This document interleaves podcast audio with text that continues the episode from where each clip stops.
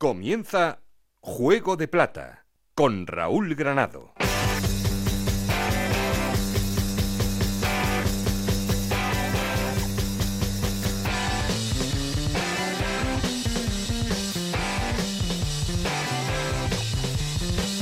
¿Qué tal? Muy buenas, bienvenidos a Juego de Plata, el podcast Onda Cero en el que os contamos todo lo que pasa en Segunda División.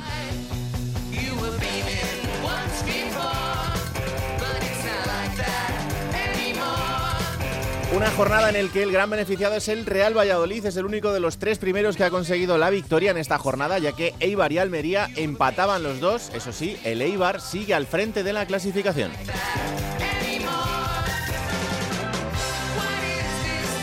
Con un Girona en una racha increíble, cinco victorias consecutivas para el equipo de Mitchell que hacen que ya sea cuarto en la clasificación, desbancando a un Tenerife que también ha empatado y un Oviedo que entra directo en la pelea por el playoff.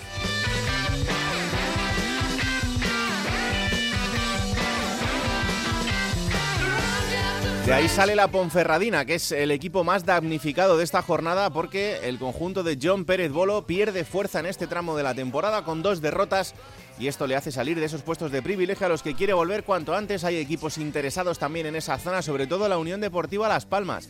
El conjunto amarillo con tres victorias hace que vuelvan a soñar en la isla.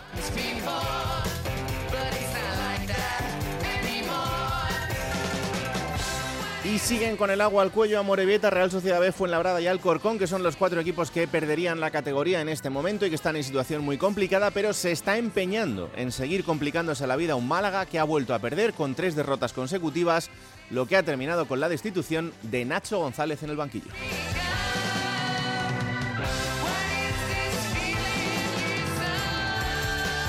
Mucho que comentar, que analizar. Como siempre, aquí conmigo está Alberto Fernández. Ya sabéis que queremos seguir en contacto con vosotros. Para eso tenemos un correo electrónico que es juego de plata gmail.com y una cuenta de Twitter para contaros todo lo que está pasando. Con Alberto Fernández, con Ana Rodríguez y Esther Rodríguez en la producción, con Nacho García, los mandos técnicos. No estoy solo porque. Esto es Juego de Plata, el podcast de Onda Cero en el que te contamos todo lo que pasa en Segunda División.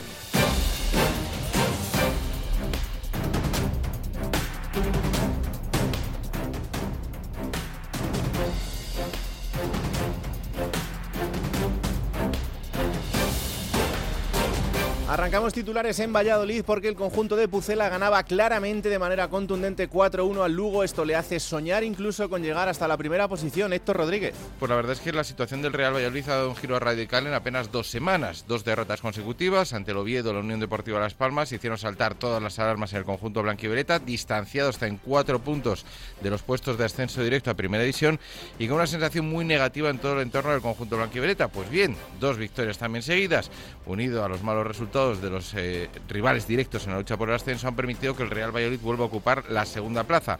No solo eso, sino que tiene un punto de distancia respecto a la Almería y está solo tres del líder de la competición, el Ibar, teniendo todavía que enfrentarse a estos dos equipos dentro de los últimos ocho partidos. Así que buen momento de forma para el Real Valladolid, que ahora solo confía en no abandonar ese puesto de privilegio de aquí a final de temporada y sobre todo pensar partido a partido. Pacheta es consciente que hay una final en cada uno de los partidos que tiene por delante y que la próxima en la Rosaleda ante el Málaga la tiene que ganar el sábado. Para ese partido, el Real Valladolid recuperará a Javi Sánchez tras cumplir un partido de sanción y no podrá contar de nuevo con el Yamik, que con un partido que con una lesión muscular se va a perder de nuevo la cita liguera de este fin de semana.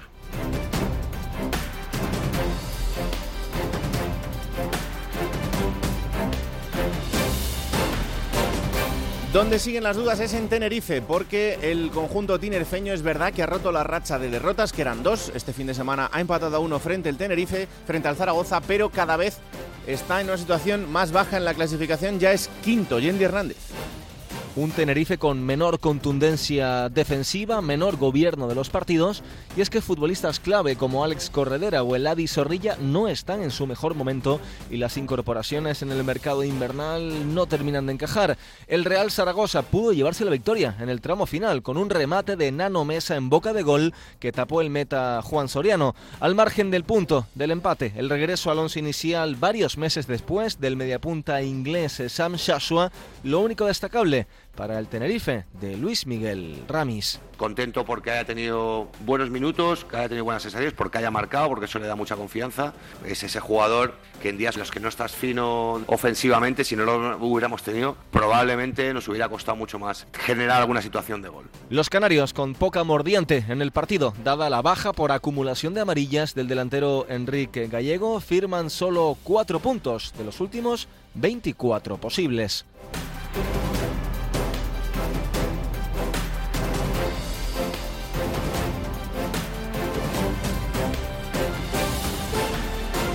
Alerta Ponferradina. El conjunto berciano está fuera del playoff. Este fin de semana perdía frente a la Unión Deportiva Las Palmas. Roberto Ugarte. Duro revés el que se llevó la Ponferradina el domingo en el Toralín al caer por un tanto a dos ante un rival directo en la lucha por el playoff de ascenso a la Liga Santander como es la Unión Deportiva Las Palmas. Eh, más si cabe después de haberse adelantado en el marcador en la primera mitad gracias al gol, uno más de su capitán, de Yuri de Sousa, pero ver cómo en los instantes finales de partido el conjunto insular no solo le nivelaba la contienda en el 86 gracias al tanto de Kirian, sino que además eh, se lo volteaba ya en el tiempo de prolongación eh, con un tanto de Robert González aprovechando un rechazo de Amir.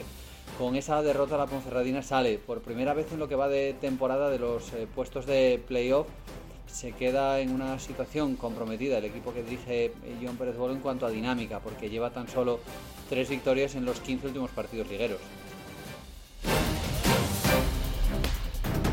Y acabamos viaje en Lugo porque el conjunto gallego con dos derrotas consecutivas también ha entrado en un tramo complicado de la temporada. Juan Galego. El Club Deportivo Lugo volvió este lunes a los entrenamientos después de encajar la segunda derrota consecutiva en su segundo partido consecutivo, lejos del Ansio Carros. Dos partidos que en la agenda del Club Deportivo Lugo estaban marcados como de los complicados ante equipos de la parte alta de la clasificación como son Eibar y Valladolid. No existe especial preocupación por estos dos derrotas del conjunto lucense ya que se trata de dos equipos importantes de la categoría y lo más importante para el Club Deportivo Lugo es que a pesar de esas derrotas sigue manteniendo esos 11 puntos de ventaja con respecto a los puestos de descenso. Ahora mismo el equipo de Rubén Alves se concentra ya pensando en el próximo partido, que será un rival pues, un poquito más semejante al Club Deportivo Lugo. Será el próximo viernes a las 9 de la noche en el Ansio Carro ante el Cartagena. Ahí Rubén Alves ya le va a exigir esos tres puntos al conjunto del Vermelho, que lleva ya pues cuatro jornadas sin conseguir la victoria. Dos derrotas y dos empates han sido los últimos resultados del conjunto lucense.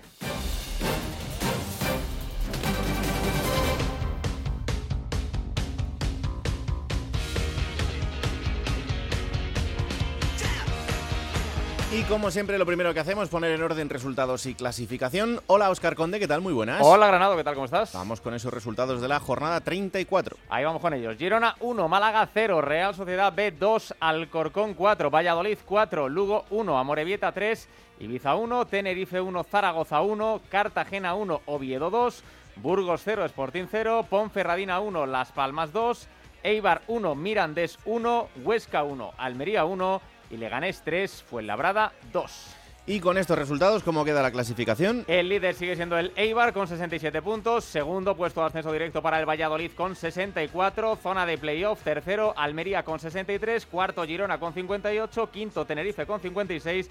Y sexto, el Oviedo con 51 al borde, pero fuera se queda también con 51 puntos la Ponferradina. Octavo es la Unión Deportiva Las Palmas con 50 puntos. Le siguen noveno y décimo con 46 Burgos y Cartagena.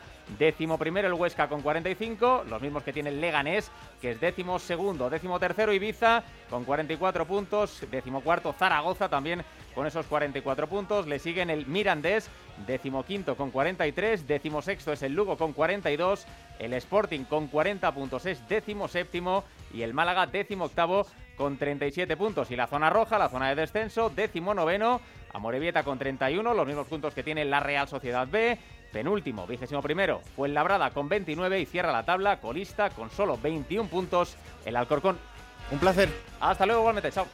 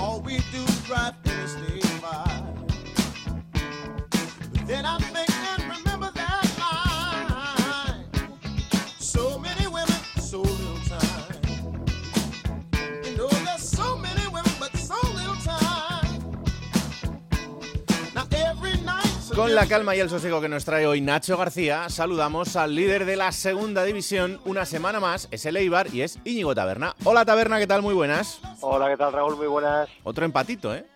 Sí, otro empatito y yo creo que gracias, ¿eh? porque durante gran parte del encuentro del pasado domingo en Ipurúa el Mirandés fue mejor que el Eibar. ¿eh? Hmm. Nos gustó mucho el equipo de Joseba Echeverría que llegaba en un gran momento. En la primera parte fue muy superior al conjunto armero. Tan solo le faltó más puntería y un poquito de suerte porque el VAR le anuló un gol al, al conjunto mirandés. Y luego en la segunda parte el Eibar mejoró algo, se adelantó en el marcador gracias a un penalti justito que transformó Stoico, pero es que el Mirandés insistió, insistió, insistió, no dejó a Eibar ni siquiera eh, buscar un contragolpe para, para eh, hacer el segundo y al final en un córner empató el Mirandés y, y hasta Gaetano. Eh, Raúl daba por bueno el punto en el sentido de que cuando no puedes ganar porque tu rival ha sido igual o, mejor, por lo menos puntuar en una en una segunda división tan larga y que bueno, este punto puede ser bueno, ¿no? A, a final de temporada.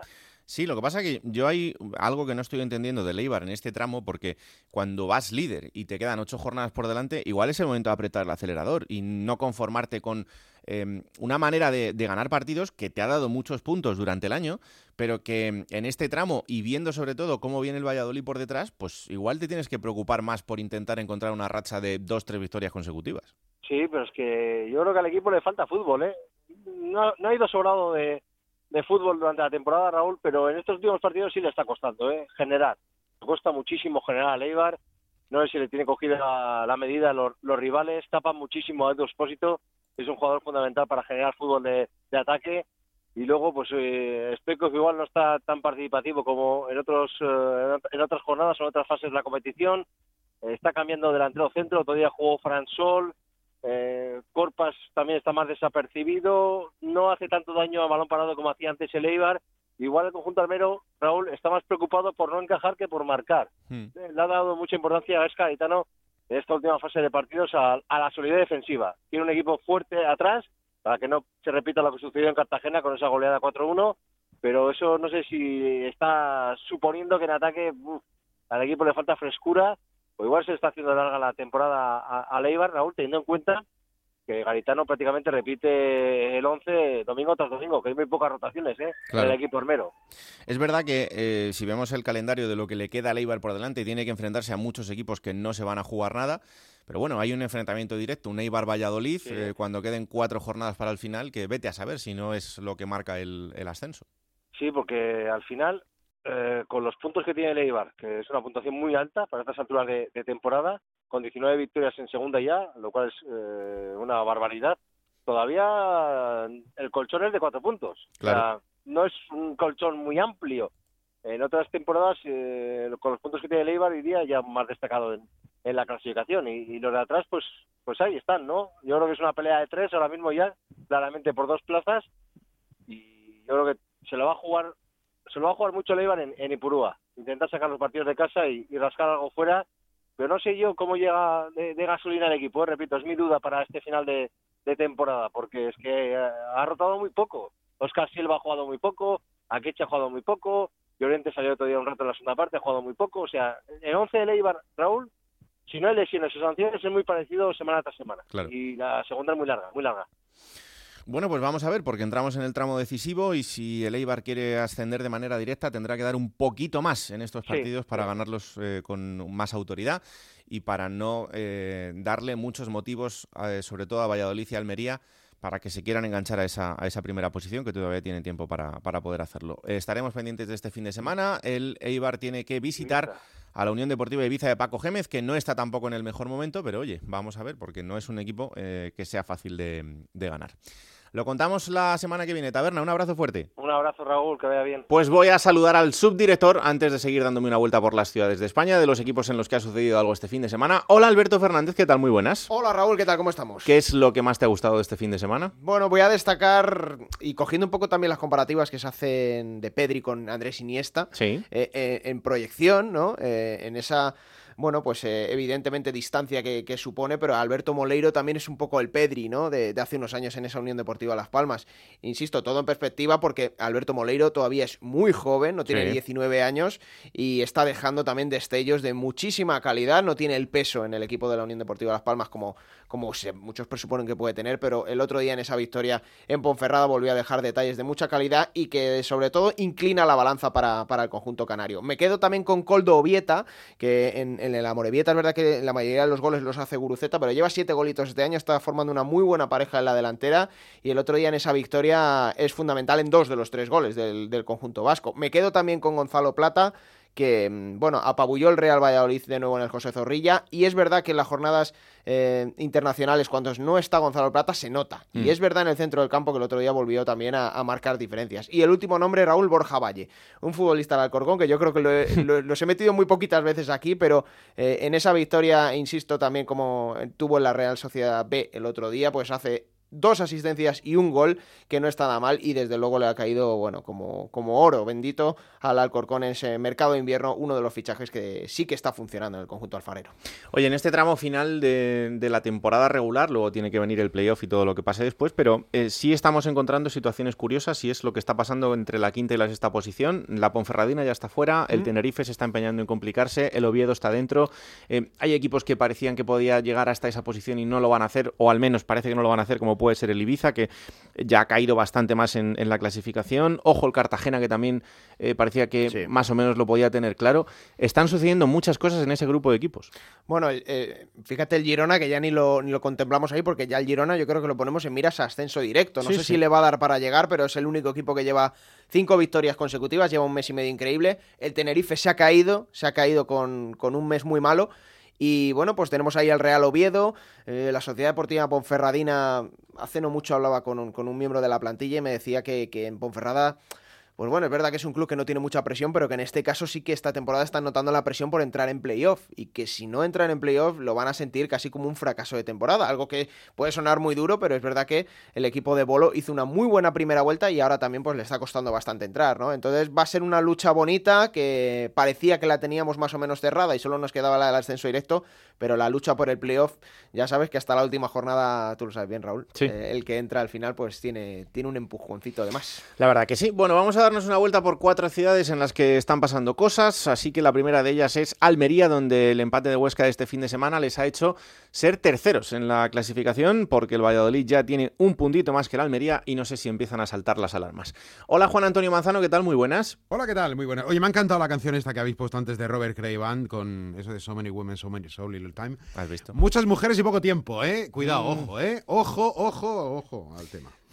Tú céntrate en lo que te tienes que centrar, que se os está yendo las cosas de las manos y con esta derrota y este empate, cuidadito al tema que ya estáis terceros, ¿eh? Eh, no hay problema. Ah, no hay problema. No hay problema. Bueno. Yo, mira, ¿sabes qué pasa? Eh, hace eh, El otro día me lo, me lo preguntaba, oye, ¿cómo estás? ¿Confías en la, en la previa del partido del Huesca?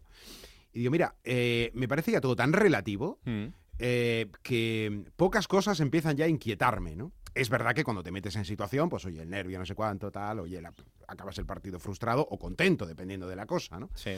Pero, pero no, es que me parece que al final estamos llevando a... a- antes escuchaba a, a Taberna y me sonaba mucho el discurso del tema del Eibar, ¿no? Que si la gasolina, que si el fútbol le falta, que si eh, rota poco. Aquí no, es- aquí no es que se rote poco, es que hay mucha gente y es todo lo contrario. Hay bastantes modificaciones a pesar de que hay una base bastante más sólida. Pero es verdad que ahora a todos los equipos se les está haciendo muy larga la liga, ¿no? Se les está haciendo muy larga, ya lo sabemos, no es que sea nuevo, pero cuando llega el momento es cuando empiezas a utilizar estos argumentos. Porque el equipo rojiblanco, eh, bueno, ahora mm, le está costando ser dominador en la las áreas. Eh, fíjate que en la primera parte de la liga, lo hemos dicho aquí muchas veces, era uno de los equipos menos goleados y ahora es que recibe goles como quien hace churros, ¿no? O sea, es una cosa tremenda. En Mm. cualquier acción siempre hay un peligro inminente en la portería de Fernando. Y luego arriba no está ocurriendo eso. Arriba le está costando Dios y ayuda. Ha vuelto Sadik esta semana después de su no clasificación final con Nigeria para el Mundial de Qatar y, y no fue prácticamente protagonista de- del partido en, en ofensivo. Jugadores claves como Portillo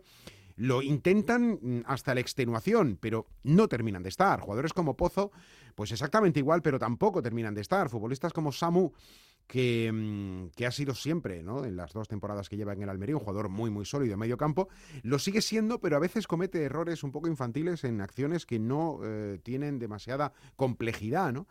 Eh, te pongo tres ejemplos, podrían ser cualquier más, Sí. ¿no? Porque al final el equipo es, eh, es un, es un eh, colectivo en cuanto a buen momento y mal momento. Y ahora no es que esté mal, pero no está del todo bien.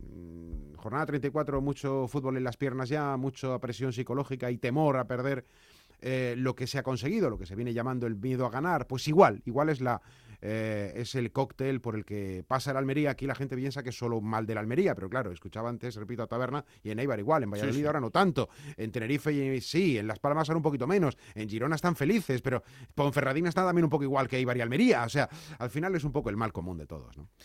Eh, nos fijábamos en el calendario de el Eibar antes, nos fijo también en el de la Almería y vienen dos partidos que son importantísimos. Primero tenéis que recibir a la Ponferradina y luego ir a Valladolid. Bueno, Sí. mm, vamos a ver, ¿no? Porque puede ser un buen termómetro para, para medir al equipo y para saber si puede llegar a esta, esa segunda posición otra vez o incluso a la primera. Sí, eh, hay, un hay una sensación general, de que quedan ocho partidos, después de Valladolid quedarán seis. Si el Almería llega eh, eh, vivo, y se entiende vivo, en zona de ascenso directo, eh, los seis últimos partidos los aficionados consideran que no es que sean fáciles ni vayan a sumarse los 18 puntos, pero sí que eh, consideran que pasando el trance de Ponferradina y Valladolid, si el equipo está en ascenso directo, va a subir directamente. Y si no lo está, pues va a tener que apretar el final, pero es verdad que esos seis últimos partidos eh, para el Almería son de un perfil de rivales, mm, creo que es el término apropiado, es un perfil de rivales distinto al de estos cuatro o cinco últimos y eh, clasificatoriamente igual en algún momento, pues con deberes hechos y con eh, eh, riesgo de otras cosas que ya no son directamente lo puramente futbolístico. Y aquí Sí. hablo, pues que en algún momento de aquí a nada empezaremos a hablar que si fulanito ya no se juega nada y los maletines o el interés del Eibar porque gane fulanito y le fastidia a la Almería o de que la Almería le haga algo a no sé quién para que el Valladolid pinche por allí. En fin, ese tipo de cosas, pero en términos normales, convencionales y controlables, los seis últimos partidos de Almería son algo menos complicados que, este tramo que va a acabar dentro de 15 días. Eh, lo que estaría bien es que os dejen de expulsar gente, porque si no tenéis una plantilla amplia, pero, pero va a ser complicado, ¿eh? Bueno, que no expulsen a nadie que no se lesione nadie, porque fíjate Carnau, el día antes de viajar a Huesca, pues pisa una boca de riego y se tuerce el tobillo. Ese mismo día Sousa tiene unas molestias físicas y tampoco viaja a Huesca, ¿no? Mm. Eh, Largi Ramasani, desde que acabó el partido en Tenerife, unas molestias físicas, pues le han impedido jugar los dos últimos choques. Mm, y luego las lesiones de larga duración, de las cuales, por cierto, ya ha salido, bueno, no es de larga duración, es la de media, media corta, media Mm. baja, la de Carrizo, que ya también ha entrado en la convocatoria, pero, pero bueno, es verdad que hay... eh, eh, bueno, siempre contratiempos a nivel de efectivos en el Almería. Desgraciadamente, desde enero para acá es, es un no parar en la enfermería, sí. La verdad es que sí. Bueno, Almería-Ponferradina es el partido de este fin de semana y ahí estaremos pendientes a ver si llega el resurgir del conjunto almeriense. Manzano, un abrazo fuerte, anda. Eh, ya lo sabes, Too Many Women, eh, So Little Time. Hombre, por favor. Adiós. Adiós. Vamos a Oviedo. Eh, la verdad es que allí las cosas van bastante bien después de dos victorias seguidas que le hacen soñar con quedarse en esa sexta posición que han conseguido este fin de semana y que de momento le da derecho a estar dentro del playoff. Hola Chisco García, ¿qué tal? Muy buenas. Hola, ¿qué tal Raúl? Muy buenas. ¿cómo está la cosa? Otra victoria más, ya sextos. Puf, no Uf. sé, no sé cómo habrá sido la conversación con Gancedo esta semana, pero cuidadito al tema, ¿eh? Absolutamente dantesca. Eh, pero no, para- o sea, es lo único que lo puede definir. Están fuera, absolutamente fuera de sí. Eh, de- solo viven pensando en no sé qué partido que hay que jugar, no sé cuándo. Eh, creo que tiene que ir Oviedo a Gijón, pero no me hagas mucho caso, porque yo no miro más allá de Leganés y solo me preocupa eso del domingo. Pero sí está, se está poniendo la cosa preciosa. La verdad es que el equipo desde que perdió en Girona, que parecía que, que quedaba descabalgado, ha sumado 10 de 12 y eso significa meterte sexto. Meterte de lleno en la pelea y sobre todo transmitiendo buenas sensaciones porque más allá de que es evidente que el, en el último partido Cartagena acaba con ocho futbolistas, pero bueno, que eso no es culpa del Oviedo tampoco, ¿no? Pero bueno, consiguió la victoria, lo, lo supo gestionar de aquella manera, porque hay que ver los últimos diez minutos de partido, jugando contra ocho, lo que hizo el Oviedo y lo que sufrió para, para llevarse los puntos, pero sí es cierto que, que bueno, que el equipo está bien, que el equipo ahora mismo se encuentra cómodo, que que se encuentran, le salen las cosas, que está aportando, mm, hay muchos jugadores aportando desde el once titular, de los que salen desde el banquillo, van dos partidos consecutivos que dos jugadores que entran desde el banquillo fabrican goles y eso yo creo que es una señal buenísima para un equipo que, que afronta ocho jornadas, pues bueno, pues eh, dispuesto a pelear por, por estar en el playoff al final. No diré nada del golazo de Johnny. eh, bueno, No, es que, a ver, las cosas como son. Está francamente bien y además, yo digo de Johnny Montiel una cosa. Está en ese momento en el que un futbolista, todo lo que pasa por sus botas lo mejora. Sí. Es decir, todo aquello que, el balón que pasa por las botas de Johnny sale mejor de, de lo que llega. Con lo cual, eh, pues, pues sí, es verdad. eh, sería justo que sea titular, sí. Problema es que luego entramos en eso de hay que quitar a uno, pero no nos dejan jugar con 12 y habrá otro que está muy bien, pero a mí no me extrañaría eh, que el domingo, que el próximo domingo contra Leganés eh, juegue de inicio. Si, si Viti no se recupera, yo creo que va a jugar en la derecha. Bueno, vamos a ver, hay que, hay que estar atentos al calendario también del Oviedo, que como bien decía Chisco, los siguientes Leganés, luego ese derby, eh, luego Alcorcón, luego Mirandés, Málaga, Zaragoza, Las Palmas e Ibiza. Dentro de lo que hay, no es el peor de los calendarios. No, ni muchísimo menos. Es decir, eh, oye, pues las connotaciones que tiene el derby son las que tienen. Bueno, lógicamente es un partido distinto. Queda la visita al Estadio Gran Canaria, que tiene pinta de ser también duelo directo entre, entre dos aspirantes, aunque vete tú a saber de aquí a allá lo que puede pasar. Y el resto sí es verdad que parecen equipos que tampoco tienen excesivas cosas en juego, más allá del Málaga, que si se empeña en complicarse la vida, lo puede acabar consiguiendo, aunque bueno, los de abajo se lo están poniendo muy fácil para que no tenga problemas. Pero da lo mismo, Raúl. En el fondo, ¿qué más da? Eh, el- al final, luego, cuando llegan los partidos, tú puedes mirarlos con la clasificación, miras con las plantillas, y luego no se parecen en nada unos partidos a otros, ni, ni a lo que uno pensaba. A ver si alguien creía que el Oviedo iba a estar ganándole 3-0 al Huesca en, en 25 minutos y que no iba a ganar ese partido. Hmm. Pues, No, no, está claro. todo, Sí, esto es, es más el juego nuestro de, de mirar lo que queda y ponernos a pensar que lo que luego vaya a suceder en, en el partido, eso es evidente. Si hacemos las cuentas, no creo que haya ningún equipo ahora mismo que no le salgan. Es que le salen hasta el Leganés. es que el Leganés, si el, si el domingo viene al Tartiere y gana, se pone a tres puntos del Oviedo. Sí, sí. Eh, Con lo cual, le pueden salir las cuentas al Leganés. Y estoy convencido que en Huesca están haciendo cuentas para, para poder llegar al playoff. Yo es lo que digo siempre, es decir, lo complicado es cuando tienes muchos equipos entre medias. Es decir, no es lo mismo estar a cuatro puntos séptimo del, del sexto que estar a cuatro puntos y estar en el puesto once. Bueno, pues claro, lógicamente que tienen que fallar muchos. Pero bueno, Bueno, van a el- equipo que le meta una marcha más a esto y sobre todo que tenga más gasolina será el que se quede con la sexta plaza. Tiene pinta, eh, pero bueno, que todavía hay muchos metidos en, en esta pelea y quedan ocho jornadas por delante, que es un mundo. eh, así y que... cuidado, eh, cuidado que estamos hablando mucho solo de la quinta plaza, de la sexta plaza. Sí, no, la quinta también. Y cuidado que, bueno, hay al- el Tenerife yo creo que está dando algún síntoma de agotamiento. Sí. Y tú que esto cambia luego en una semana, gana el próximo fin de semana y cambia la perspectiva, pero no sé yo si no se abrirán dos plazas, ¿eh? no sé Sí, yo sí. si no estarán en juego la quinta y la sexta.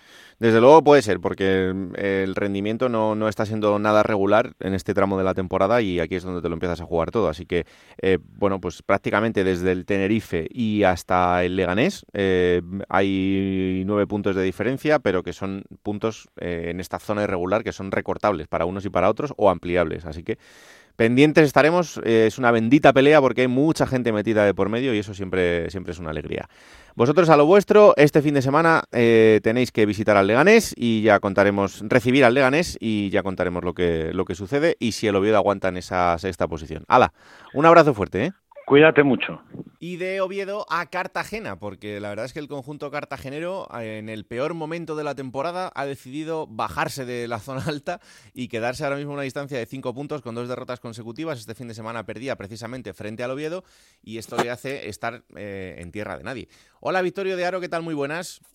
Hola Raúl, así las cosas, ¿eh? Ni con el Oviedo, ni con el Sporting, ni con nadie. No, la verdad es que ahora mismo son cinco puntos, que hay tiempo como para poder recuperarlos, pero claro, hay tantos equipos metidos ahí que perder dos partidos te hace perder eh, el, pie en este momento, ¿no? Para llegar al playoff.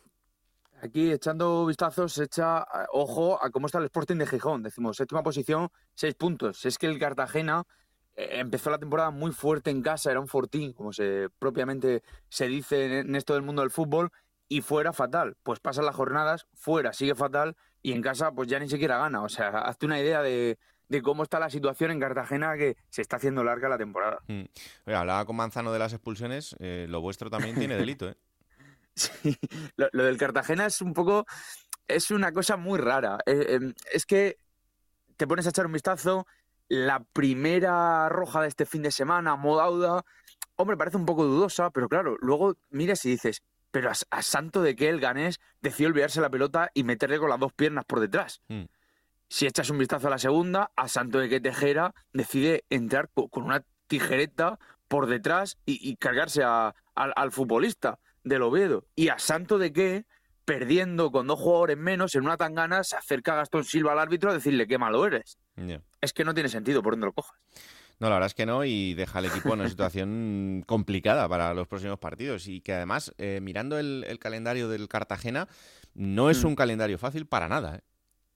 Que no, no, que va, que va. Si es que ya te digo que la gente está ya pidiendo, pidiendo la hora. Eh, En cuanto a que la temporada empezó muy bien, en cuanto a que ha estado siempre rozando el playoff, e incluso que en enero con los fichajes de refuerzo y tal y cual, y el límite salarial, pero bueno, la gente era optimista con la temporada muy buena.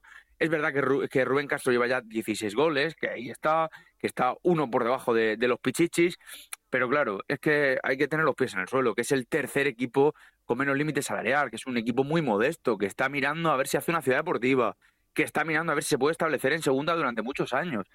Y, que hay que tener paciencia. Luego es cierto también que las bajas no ayudan. De la Bella es un pilar, es un pilar fundamental en el centro de. o en la zaga, en el lateral izquierdo no está.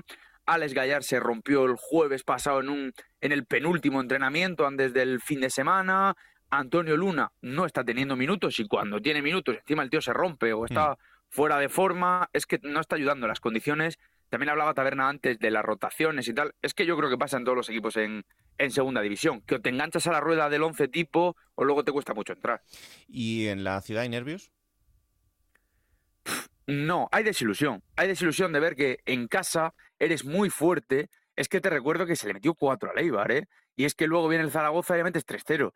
Pero claro, si entre, entre esos dos partidos vas a Miranda de Ebro y pierdes, claro, ya se te olvida. Y luego ya en casa no terminas de ser fuerte ni contra el Oviedo, que es tu rival directo y sueñas con, y luego es que llevas sin ganar desde sin ganar fuera de casa desde enero, que se le gana a Real Sociedad B sufriendo, se ha perdido si no me equivoco contra el Ibiza fuera de casa, en Málaga, con el Málaga que tampoco está para tirar cohetes, el de Miranda de Ebro que te digo y el de Sporting de Gijón hace 15 días. Si es que ya te digo, que se piensa un poco en, en salvar los muebles y en que es importante quedar en una zona media, pero una zona media alta, porque a nivel de presupuestos, que te den 100, 200 o 300 mil euros, se nota para un equipo tan humilde y para un equipo que quiere establecerse en, en la segunda división, ojalá por muchos años. Claro, sí, esto hay que recordárselo a la gente y es que depende del puesto en el que quedes, pues el año Claro. siguiente en los derechos de televisión te dan más o menos, con lo cual es muy importante jugarse un puesto más arriba, más abajo, de cara a eso, al, al dinero que te den la próxima temporada. Yo creo que en principio el equipo no sufrirá porque hay muchos puntos sobre el descenso y ahora mismo yo creo que eh, igual tiene conseguida la salvación, pero que con 3-4 puntos más lo, lo habrá conseguido, pero en cualquier caso pendientes estaremos de un equipo que ha ilusionado y mucho a la gente durante un tramo importante del año y que ahora pues está en una situación buena porque el equipo va décimo, pero sí es cierto que con un bajón de, resultados y de fútbol que hace que, que pueda ser un poco más eh, preocupante. Bueno, Victorio, pues eh, ánimo y a por el Lugo este fin de semana, ¿eh? Sí, que tal y como están las cosas, parece que hay que rezar porque como visitante no salen, no salen. Un abrazo fuerte, chicos. Un abrazo, chao. Vámonos hasta Málaga, porque este fin de semana con la derrota que nos deja también el conjunto malagueño son tres. Este fin de semana frente al Girona era un partido muy complicado, pero esta derrota eh, ha significado el adiós del entrenador, de Nacho González, que ha sido destituido. Málaga, Isabel Sánchez, ¿qué tal? Muy buenas. Hola, ¿qué tal? Muy buenas tardes. Pues la destitución de Nacho González, la verdad es que no ha tenido un gran paso por el Málaga en este, en este momento y la llegada de Pablo Guede, que mm, eh, cuéntanos un poco, porque es verdad que en Málaga le conocéis mucho como jugador, pero como entrenador le conocemos menos. Lo conocemos muy poquito, aquí únicamente ha militado en España en El Palo, uno de los clubes de la provincia de Málaga. Eso sí, Raúl, os lo digo muy clarito, ilusión, esa ha sido la palabra que trae Pablo Guede ha ilusionado de nuevo al malaguismo, ha reavivado lo que es este Málaga, porque es un exjugador, como has mencionado, pero en la mente de todos los que han vivido la trayectoria y la historia del Málaga está sus goles cuando el equipo estaba en Segunda División B y con los que se logró el ascenso a Segunda División. Es un ídolo para muchos aficionados y eso ha hecho, como decía, que la ilusión se haya podido recuperar en Málaga. Ocho partidos tiene por delante, viene con ese reto, el de lograr la permanencia, y viene también con un proyecto de cara a la próxima temporada. Pablo Guede había sonado muchísimas quinielas a lo largo de este tiempo en los que el Málaga ha ido cambiando de entrenador, Mm. pero esta vez sí ha recibido esa llamada y no podía decir que no. Lo contaba él mismo en su presentación el pasado lunes. Lo que decimos es que hay que cambiar la mentalidad, hay que darle una vuelta y quizá es una de las personas más indicadas para llevar esto adelante. Su segundo también va a ser un exentrenador del Málaga, va a ser Bravo. Ahora mismo era el segundo entrenador del filial junto a Funes y se une a este proyecto junto a Pablo Guede como decimos, dos jugadores que conocen bien Málaga, que los conoce bien el malaguismo y que estoy segura de que el sábado la afición va a responder en ese encuentro frente al Valladolid. Tiene gana de ver a Pablo Guede dirigiendo al Málaga. La verdad es que eh, yo no, no quiero echar agua fría en el tema, eh, pero es que el, calendario del Málaga en lo que queda por delante eh, mm, es quizá de lo más complicado que hay. O sea, lo siguiente del Málaga es recibir al Valladolid, se está jugando absolutamente todo, luego tiene que ir a Butarque con un Leganés, que es verdad que quizás sea el equipo que, que menos se juegue, recibir al Eibar, más de lo mismo, ir a Las Palmas, con Las Palmas jugándose el playoff, recibir al Oviedo, más de lo mismo, ir al Tenerife, más de lo mismo, eh, recibir al Burgos, bueno, el Burgos vamos a ver en qué situación está, y terminar eh, en Lugo. Mm, Fácil no es. No, no, desde luego que no, pero sí te digo una cosa, igual que la semana pasada, cuando entraba con vosotros estaba más alicaída, ahora tengo también esa ilusión que os decía, porque... ¿Por qué no? Puede ser viable, ¿por qué no puede ser posible? Y oye, el Málaga ante todos esos equipos que has mencionado sacó puntos ¿eh? al inicio de la temporada, entonces dirigido por José Alberto López, y quizá ha jugado mejor frente a equipos de la zona alta, como acaba de ocurrir frente al Girona, aunque eh, finalmente el partido acabó con, con derrota para, para el Málaga que contra rivales que estaban en su misma situación, como puede ser el caso del Fuenlabrada. Así que toca cruzar los dedos y pensar que Pablo Guede puede sacar esto adelante.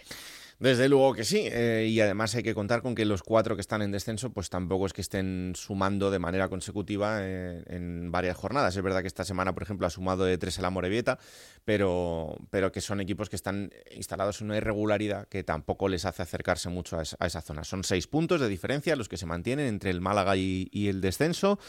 Así que que vaya muy bien, que la gente se ilusione de verdad y ojalá, que ojalá que se pueda cumplir ese objetivo. Lo iremos contando poco a poco. Ya sabéis, este fin de semana Málaga-Valladolid, así que eh, la semana que viene contamos a ver qué tal ha sido el debut de Pablo Guede. Gracias Isa, un abrazo. Un abrazo y esperemos que esto sea el revulsivo que necesita la plantilla y toda Málaga.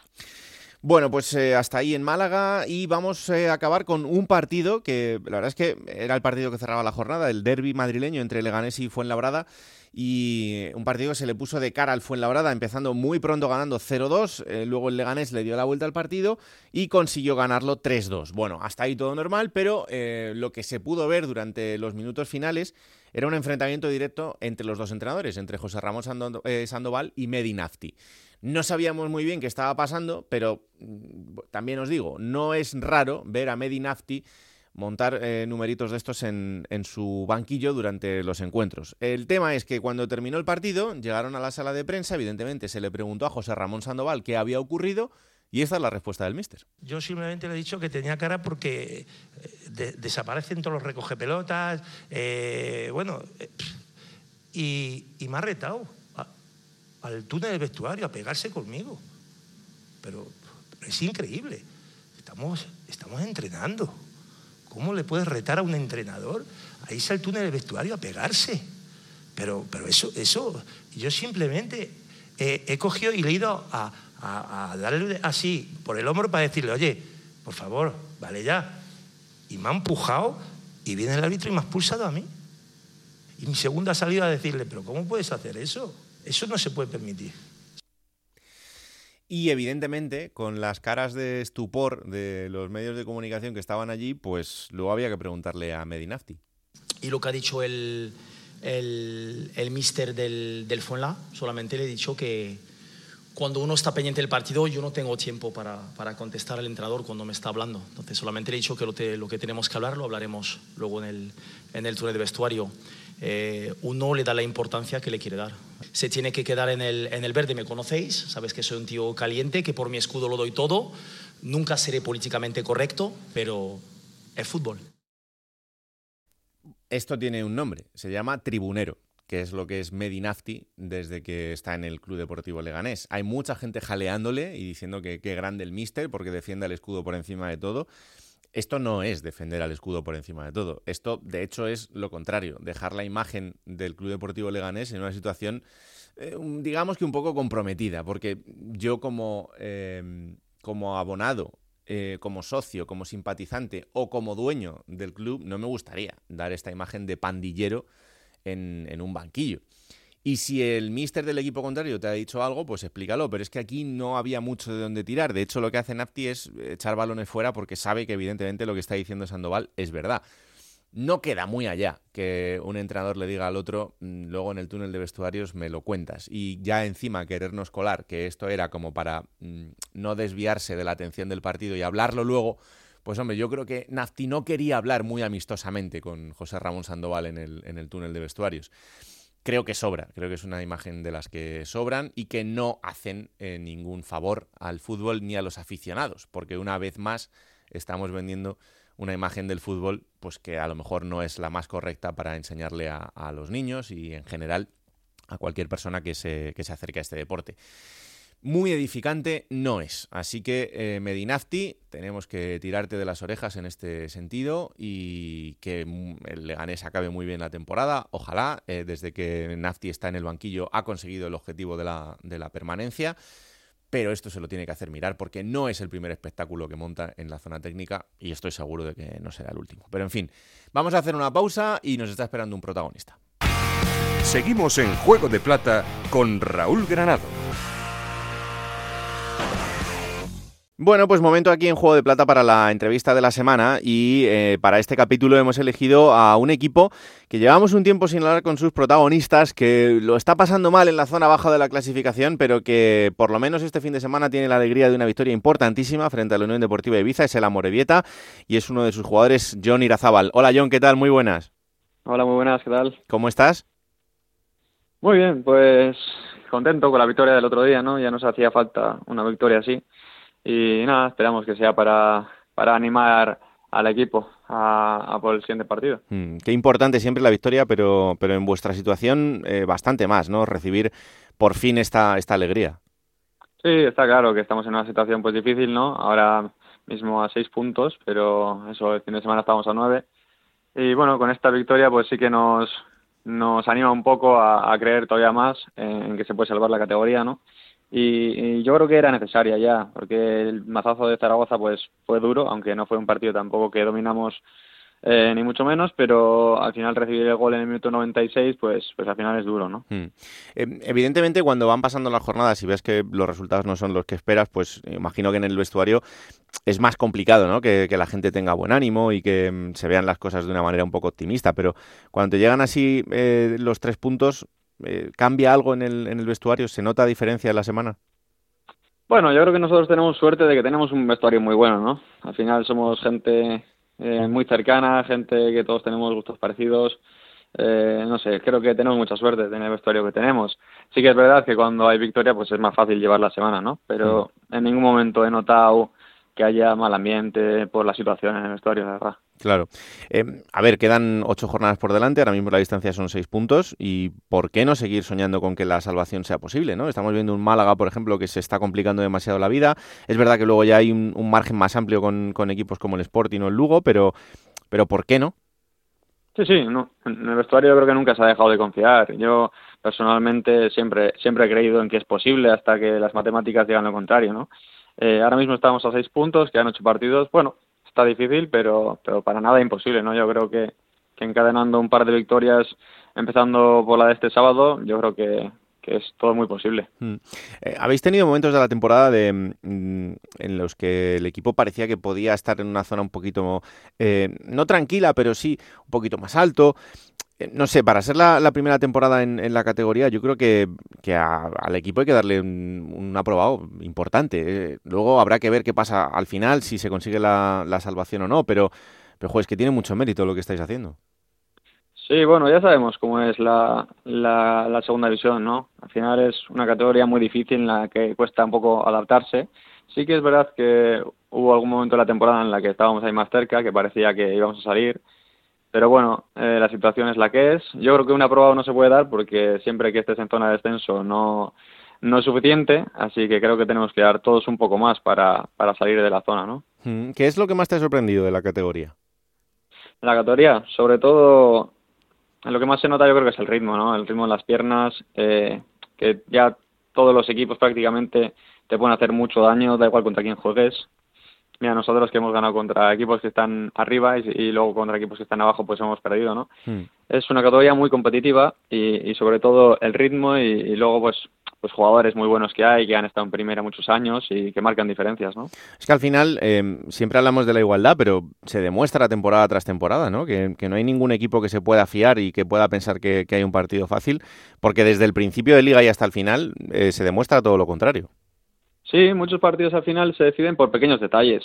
Eh, ya puedes jugar contra los primeros de la categoría tanto Ibar Valladolid como Almería, que, finalmente el, el partido se puede decidir en, en una acción técnica o en, una acción en concreto que, para nada implica pues que el equipo haya dominado en el partido, ¿no? Mm. Y desde tu punto de vista de la defensa, ¿quién es el, el delantero este que dices, jue, eh, este ha sido imposible de poder cubrirle, de estar tranquilo durante el partido con él? Mm, Bueno, ha habido unos cuantos, eh, así que me vengan a la cabeza, pues, Stuani, que lleva un montón de goles, que fue Mm. justo el primer partido, eh, nuestro estreno en la categoría fue contra él y nos metió un gol, y el primero que me venga a la cabeza, pues así, Stuani, yo creo. La verdad que eh, para, para los defensas no es una categoría nada, nada fácil porque los delanteros que eh, estamos viendo año tras año que, que es una factoría de delanteros increíbles para o para quedarse en la categoría o para dar el, salto a, primera. Em, en tu caso, John, eh, ¿para qué crees que te está sirviendo esta temporada? ¿Qué crees que, que has mejorado en tu juego? Pues sinceramente creo que el aspecto que más he tenido que mejorar ha sido el psicológico, ¿no? Porque al final ves que, que vas a, estadios grandes en los que la gente anima mucho, recibes un gol y quizá este año que, que no es tan fácil todo, que te ves ahí abajo, que, que vas a recibir bastantes goles, pues es difícil el sobreponerse a esas a esas situaciones, ¿no? En las que vas ya desde los primeros minutos igual perdiendo y tienes que remar a contracorriente. Yo creo que ese ha sido el aspecto a mejorar este año. Claro, es que al final, claro, vosotros venís de una temporada fantástica, eh, de un playoff de ascenso que, que fue una auténtica locura, y te ves en segunda y, y ese impacto inicial de, la ilusión, de la alegría por estar en el fútbol profesional, eh, ¿se te va quitando con el paso de las semanas o, o no? No, para nada. Ya, ya sabíamos que iba a ser una categoría difícil y que, que no, iba, no se iba a repetir ni mucho menos lo del año pasado, ¿no? Iba a ser mucho más complicado.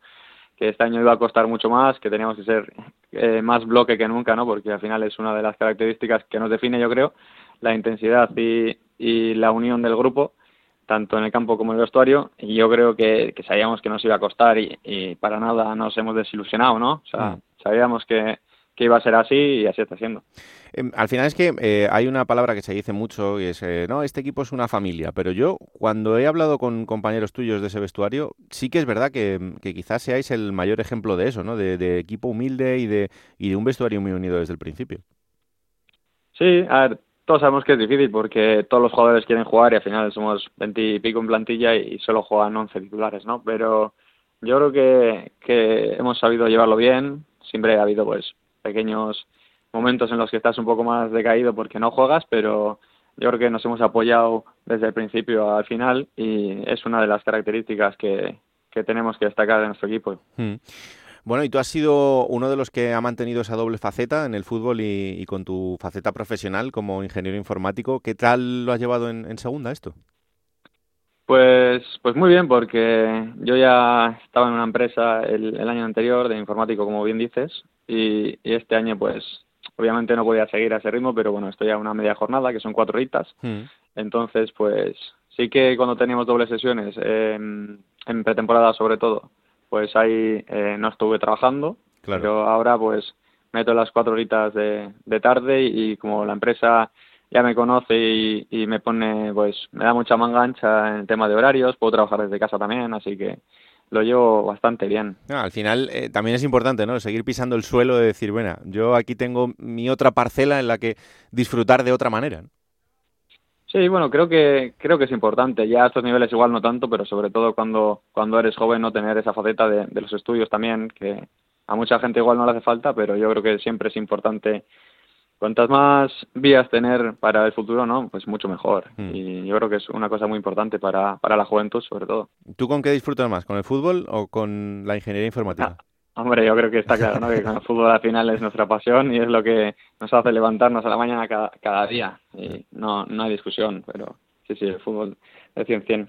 Oye, ahora eh, se está demostrando con, con todo lo que está pasando en el conflicto entre Rusia y Ucrania que, que la informática también es una parte fundamental, ¿no? A través de todos los, los ciberataques, todo lo que estamos aprendiendo en, en estas semanas, en la que vosotros también sois parte fundamental. Sí, bueno, en- en- dentro de la informática hay muchos ámbitos. Y también, aparte de lo que has comentado, también ahora se lleva mucho el término que no mucha gente conoce lo que es, pero bueno, el término lo conocen de Big Data, Sí. que es el, el tema de análisis de datos, ¿no? Que para todo el tema de, eh, de, yo sé, de entradas bien hechas, de pases co- correctos, de distancias, velocidades y Mm. tal, se utiliza mucho, aunque ya sabemos que mucha gente está en contra porque el fútbol al final no son solo números. Claro. Pero sí, sí, se, se ofrece mucho en, en ese, en ese ámbito de la informática. Bueno, Cuidado que podemos buscar ahí la mezcla entre las dos cosas para ti y ya eh, redondeamos todo. Si acabas, si acabas trabajando eh, también eh, en relación con el fútbol, pues, pues mira, juntamos las dos cosas. De momento, de momento no lo tengo pensado, pero, pero quién sabe, ¿no? Bueno, John, que haya muchísima suerte en lo que tenéis por delante. Eh, quedan ocho jornadas súper ilusionantes para todos, para vosotros también. Ojalá en ese camino para la salvación y que mm, ojalá que podamos llamarte cuando termine la temporada con el objetivo cumplido de que estéis otro año más en la categoría. Ojalá, ojalá. Muchas gracias. Un abrazo fuerte. Un abrazo. Adiós. Plata o plomo. Soy el fuego que arde tu piel. Pues tú me dirás. Pues voy a empezar por La Plata, porque aquí me alegro además especialmente de lo que le está pasando al Alcorcón, un equipo que, bueno, pues muchos le hemos dado con toda la, con toda la razón por, por prácticamente descendido, porque tiene una empresa bastante complicada, pero Sí. eh, lleva dos victorias eh, casi casi seguidas, ¿no? Y hace, bueno, desde septiembre no ganaba fuera de casa, el otro día lo volvió a hacer a domicilio, y me alegro especialmente por ese vestuario. Primero por Fran Fernández, porque lo ha estado pasando muy mal.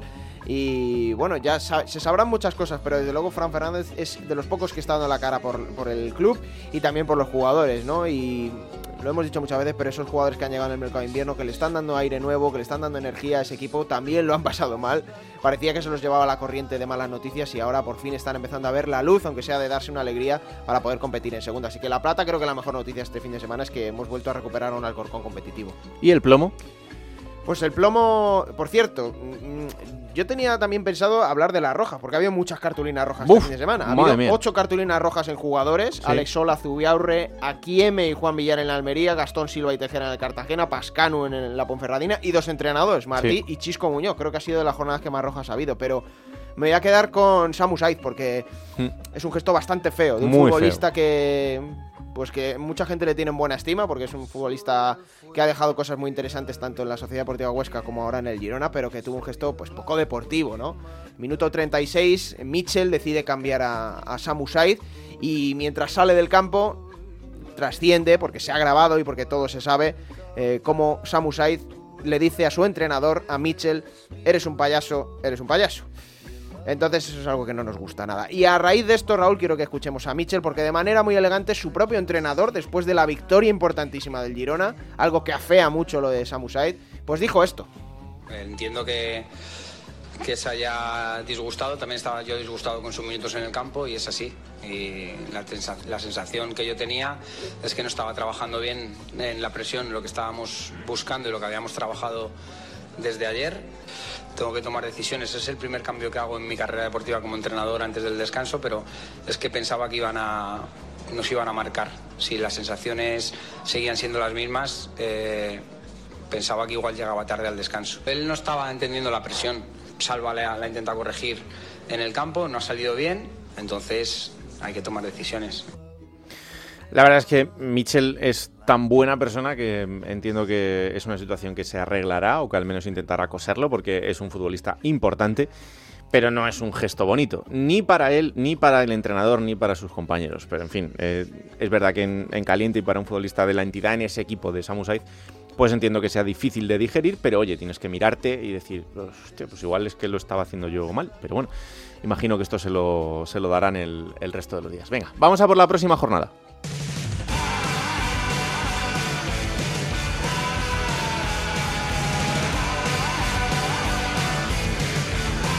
Será la número 35. Y que va a empezar el viernes, Raúl, a las 9 de la noche en el Anso Carro. Partido importante en la zona media. El Lugo recibe al Cartagena. Para el sábado, 4 de la tarde, Real Sociedad de Club Deportivo Tenerife.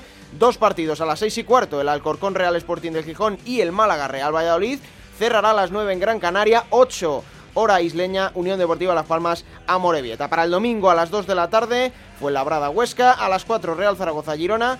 Tres partidos a las 6 y cuarto, el Ibiza Eibar, Mirandés Burgos y el Real Oviedo Leganés. Para el lunes, en el Juegos del Mediterráneo, a las 9 de la noche nos va a quedar Raúl ese Unión Deportiva Almería, Ponferradina.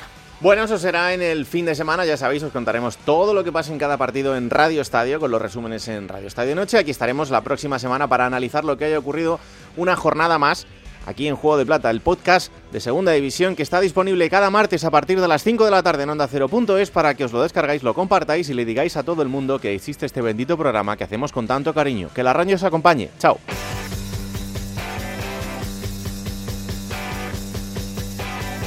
Raúl Granado, Alberto Fernández, Ana Rodríguez. Juego de Plata.